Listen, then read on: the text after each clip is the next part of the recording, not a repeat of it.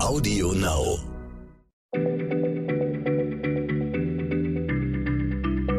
Schneller Schlau, der kurze Wissenspodcast von PM.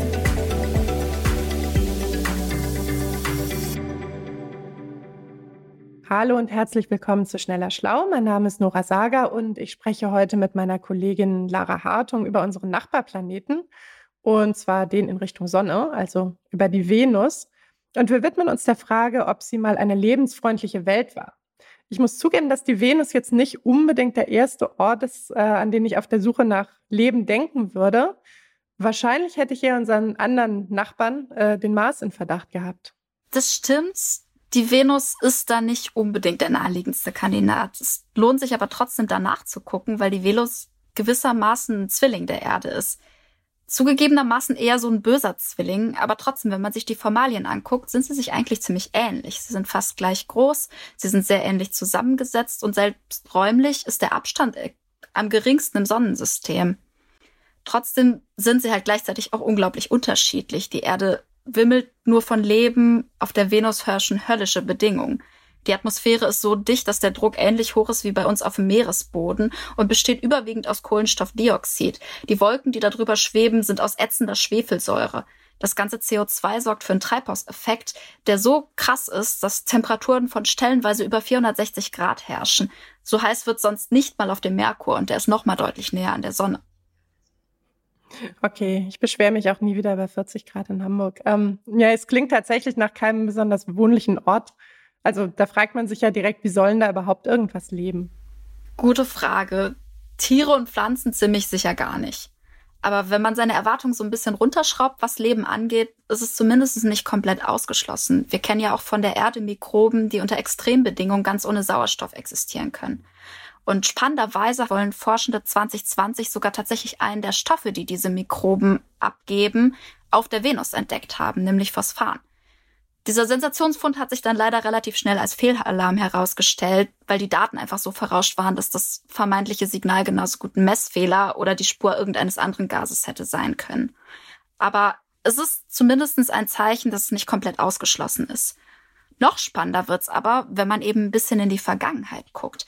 Es ist nämlich gut möglich, dass auf der Venus noch vor ein paar Milliarden Jahren, vielleicht sogar nur vor einer Milliarde Jahre, ganz ähnliche Bedingungen geherrscht haben wie damals auf der Erde angenehme Temperaturen und Ozeane aus flüssigem Wasser. Ehrlich gesagt, nachdem du geschildert hast, wie das da jetzt aussieht, ist das ein bisschen schwer vorzustellen. Ähm, ist die Venus nicht dafür auch einfach ein bisschen zu nah an der Sonne, dass da flüssiges Wasser existieren könnte? Heute schon, aber wenn man in die Vergangenheit guckt, war die Sonne da ja noch jünger.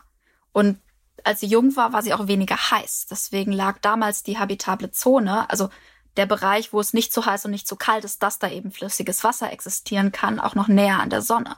Und die Venus dann halt vielleicht mittendrin. Zu Beginn könnte in dem Fall die Entwicklung von Venus und Erde sehr ähnlich gewesen sein. Beide formten sich aus der Scheibe aus Gasstaub und Trümmern, die die Sonne noch umgab, als sie entstanden ist. Beide entwickelten eine Atmosphäre, in der sich auch Wasserdampf befand. Als es dann immer kühler wurde, begann der Wasserdampf auf der Erde runterzuregnen und formte Ozeane. Auf der Venus könnte das gleiche passiert sein, wenn sie denn jemals kalt genug für Regen wurde. Da sind sich die Forschenden nicht so ganz einig, was da wirklich passiert ist. Viele glauben, dass es genauso war und dass die Venus mal Ozeane hatte. Andere Modelle aktuell bestreiten das allerdings. Die Venus rotiert extrem langsam und ihr Jahr hat nur zwei Tage, die halt sehr, sehr lang sind. Und die neuen Simulationen sagen voraus, dass sich die Wolken auf der Nachtseite gesammelt haben, was dazu geführt hat, dass sie die Venus quasi wie eine Bettdecke warm gehalten haben und damit halt auch trocken.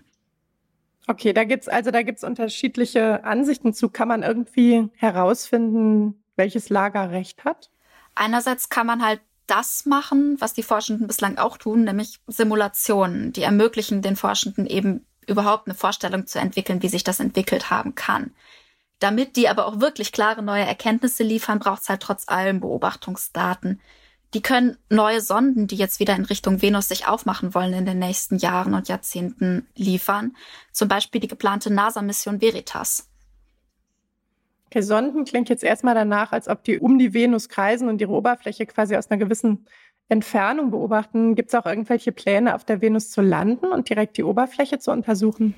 Jein. Also es gibt eine zweite NASA-Sonde, Da Vinci, die zumindest schon mal durch die giftige Atmosphäre fliegen und ihre Zusammensetzung erforschen soll. Eventuell wird sie dann auch landen, wenn sie es bis dahin schafft. Ähm, aber das Ganze klingt halt einfacher, als es ist. Man kann es nicht wie machen wie auf dem Mars und einfach einen Rover hinschicken, der landet.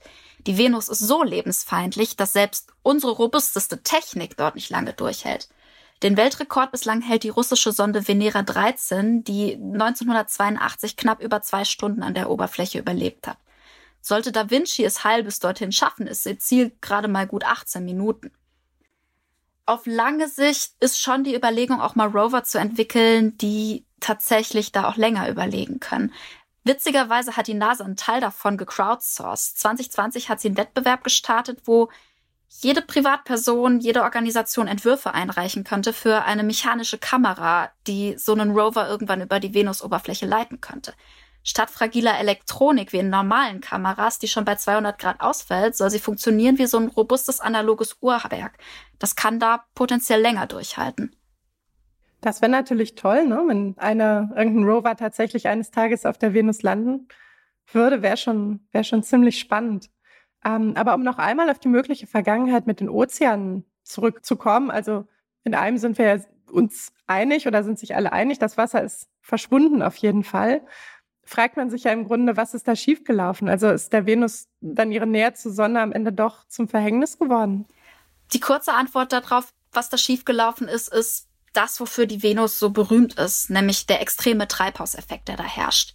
Was den jetzt in Gang gesetzt hat, dazu gibt es wieder mal verschiedene Theorien. Manche Forschende glauben, dass gewaltige Vulkanausbrüche die Treibhausgase direkt in die Atmosphäre geschleudert haben könnten. Der buchstäblich heißeste Kandidat ist allerdings die Sonne eben. Die wurde nämlich halt dann mit der Zeit immer heller und heißer. Und damit ließ sie immer mehr Wasser aus den Ozeanen verdunsten, das sich dann in der Atmosphäre gesammelt hat als Wasserdampf. Und leider ist Wasserdampf halt auch ein ziemlich gutes Treibhausgas. Es speichert die Wärme der Sonne und trug dann über kurz oder lang dazu bei, dass sich der Planet immer schneller aufgeheizt hat und alles Wasser verdunstet ist. Die Strahlung des Sonnenwindes hat den Wasserdampf dann in Wasserstoff und Sauerstoff zersetzt und der leichte Wasserstoff verschwand mit der Zeit in den Weltraum. Stattdessen sammelten sich CO2 und Schwefelsäure in der Atmosphäre.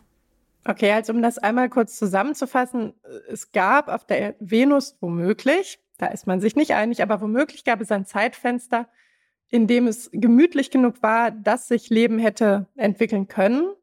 Aber falls ja, war es, so wie du das beschreibst, relativ eng gesteckt und ich vermute, die Spuren dieses Lebens wären längst ausgelöscht, oder? Ja, also das Leben auf der Venus hätte zumindest ein ganz gewaltiges Durchhaltevermögen beweisen müssen, um die Entwicklung zu überstehen.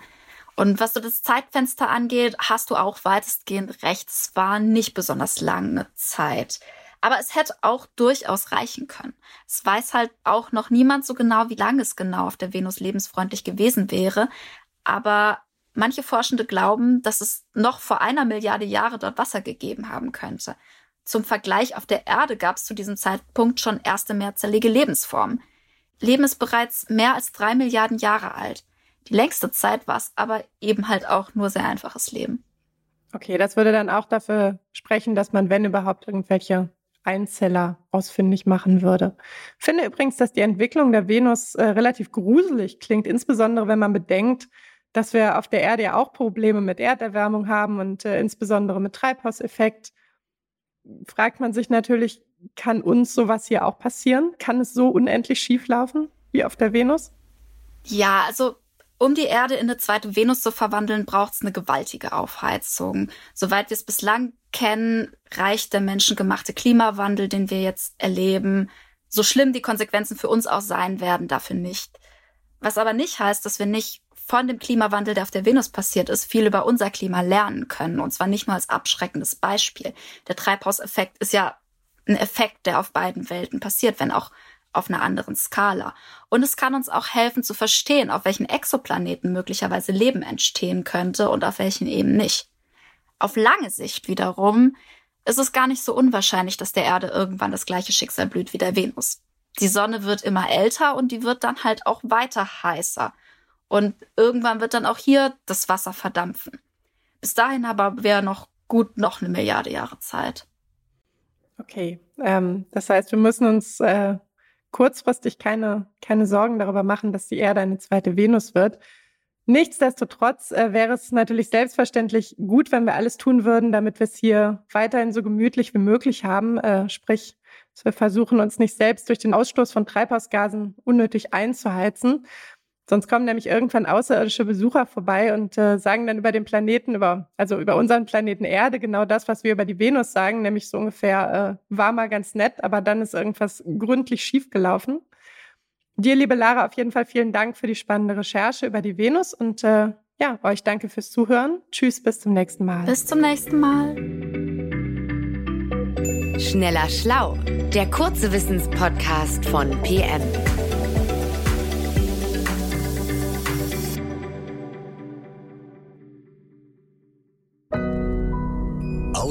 now